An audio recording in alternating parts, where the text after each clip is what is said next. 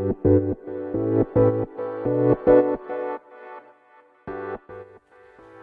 科行きの10分間始まります、えー、このチャンネルでは日本最大級のブラジリアン柔術ネットワークカルペディエムの代表の石川由紀が日々考えていることなどをお話しさせていただきます。はい。ゴールデンウィークもそろそろ終盤でしょうか。皆さんいかがお過ごしでしょうか。僕はですね一人で過ごしてるんですが、えー、今オフィスにいます。今日は仕事をして、えー、っと少し有酸素運動などやろうと思いますね。その後はキッズクラスの指導があります。道場は今日は通常のスケジュールでやってます。すいません。で昨日はですね映画を見に行きました。また見るたびにうん、つまらないってこう最近言ってるような気がしますが昨日はえー、っと「トンビ」という映画を見ました。多分あのドラマで見た方多いかもしれないですね。で監督さんがゼゼさんですね。ゼゼ高久さんですかね。で主演が阿部寛さん。と,、えー、っとその息子の役が、ね、よく見る北村匠海さんとかであと安定の薬師丸ひろ子さんのあの作品で、まあ、原作は小説ですねあの原作を読みましたね。で、まあ、いわゆるこう感動ものだと思いますね。感動する要素は最初からもうね決まってると言いますかあの三丁目の夕日のような感じですね。あの昭和のもうね古いレトロな風景と、まあ、人情ものですねだからあのまあ小説も読んでたのであの、ね、いい話だっていうのは分かってて、まあ、誰がどう、ね、あの撮ってもいい話ってことはもう決まってるそういうストーリーなんですよ。あとはどうだろうなと思ったんですよね。でまあ昨日見たんですけどまずは、まあ、少しやっぱり演出がくどいですね。これはいい悪いじゃなくて僕の好みではない感じの演出でしたね、まあ、だけどねこういうまあ人情ものにはこういう演出が合うんですよね。だからそこはいいとしてあとやっぱ阿部寛さんがかっこよすぎる。うん。っていうのはありますね。本当にやっぱかっこいいんで何やっても。こう結構ダメなお父さんの役なんですけどねダメに見えてこないというのがありましたね。でもあのすごく熱演されててあのいい役だなと思いましたね。で昭和のセットがすごい良くて、まあ、僕昭和50年生まれなのであのこうね全くこの時代とはかぶってないけど50年あたりの話とかも出てくるんですけど例えばねこう多分僕と同じ世代のしか分かんないようなアイテムがこう部屋に置いてあるのが良かったですね。タバコのセブンスターの柄のゴミ箱とかあったんですよよくなぜかあったんですね昔は。とかあの花柄の炊飯器とかわかるかな？ガチャって開けるあの大きな炊飯器ですね。花柄の。そういうのとか、まあ、すりガラスの、ね、柄とかそういうのを見てあ懐かしいな。実家にあったなと。そういう楽しみ方はしましたね。まあ、でも一つ気になったのがあのー、時系列ですね。急に古い話になってまた時間が戻ってで細切れになって出てくるんですね。何十年前の話。でまた今で20年前の話とかあれちょっと追いづらいというか心が離れてしまうなと思いましたね本筋のストーリーに。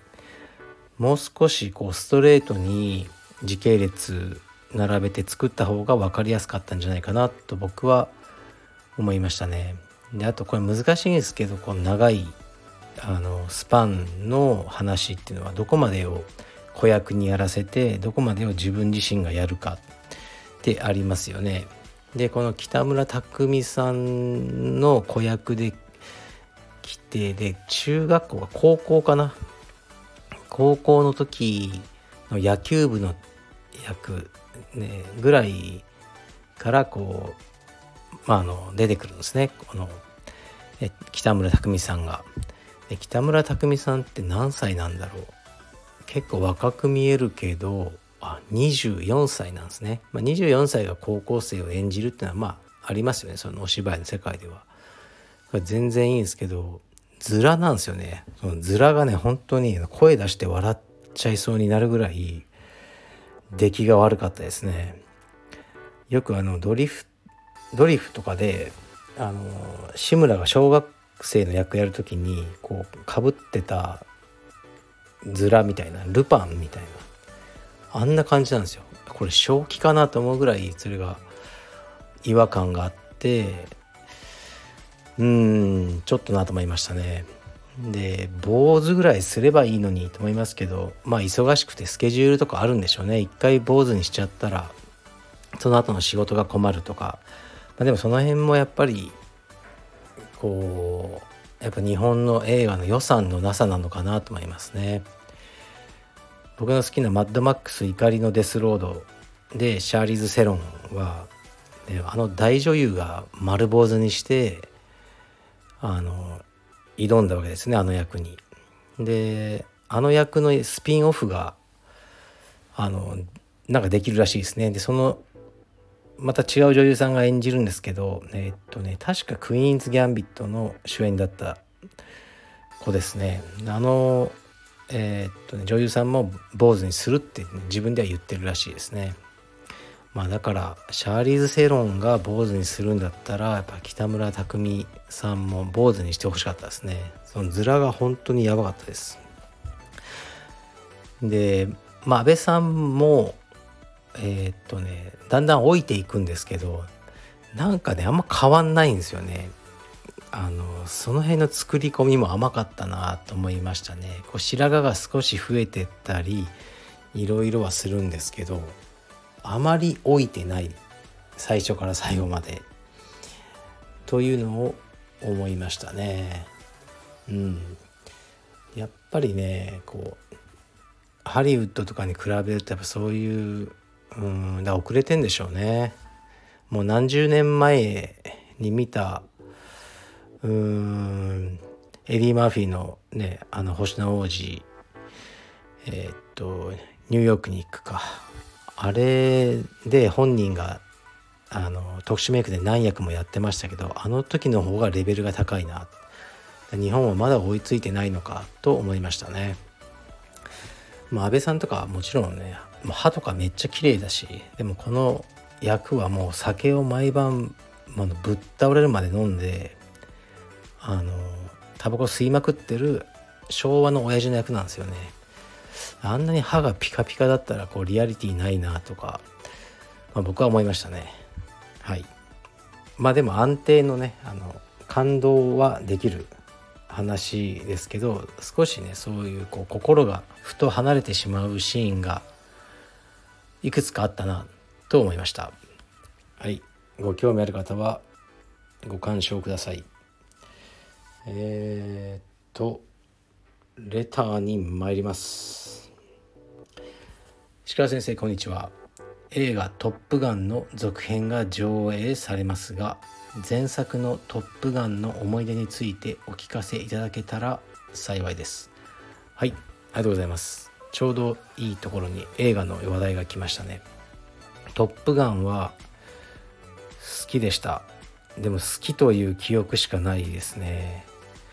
えー、っともちろんトム・クルーズとえー、だケリー・マクギリスでしたかね女性は。ちょっとすいません。記憶が違違かったらすいません。で続編も見ようと思ってます。続編の情報は全然知らないですけどあの映画見に行った時にポスターが貼ってありましたね。トム・クルーズが全然年取ってなくてあすごいなと思いましたけど。とねこの映画の思い出というか主題歌なのかな？ケニー・ロギンス。かなのデンジャーゾーンという曲がこう使われてるんですね。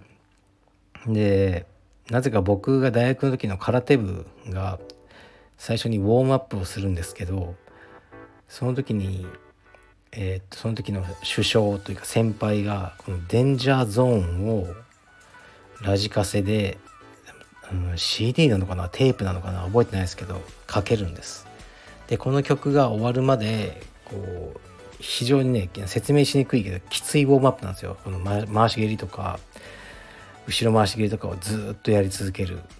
それをあのこのデンジャーゾーンを聞きながらやってましたね。だから毎日デンジャーゾーンをほぼ3年間あの聞いてたのでまああまりもうね聞くこともないですけどたまにデンジャーゾーンがテレビとかで流れてるとビクッとしますね。あの部活とかのあのなんか先輩とかその、ね、監督の怖さとかを思い出してビクッてこうやっぱトラウマになってる自分がいますね。中学校の時は僕野球部だったんですよ。で野球も全然好きじゃなくてあのもう本当にやめたいなと思いながらやってたんですけどだからサボってたんですねみんな結構意識の低い野球部でで顧問の佐藤先生っていたんですけどこれなかなか良くない先生で感情で人をぶん殴ったりする先生でで当時彼があの日産の、えーと、マーチかなっていう車に乗ってたんですねだからこう見張りがいてでこう練習サボりまくっててでマーチがこう学校に入ってきたら「あ来た来た来た来た来たおい!」って言ってこう練習してるふりをしてたんですよねだからあのその中学卒業した後もそのマーチを街角で見るとベガッてしてましたね。でもうねそのマーチは全然古いから見ないんですけどうんたまにこう社会人になってからも街でその同じ車種を見るとああってあの思ってました。それぐらいトラウマになってます。はい。ということで今日もえー、っとね大して誰の役にも立たない話をしました。じゃあこれから仕事します。失礼します。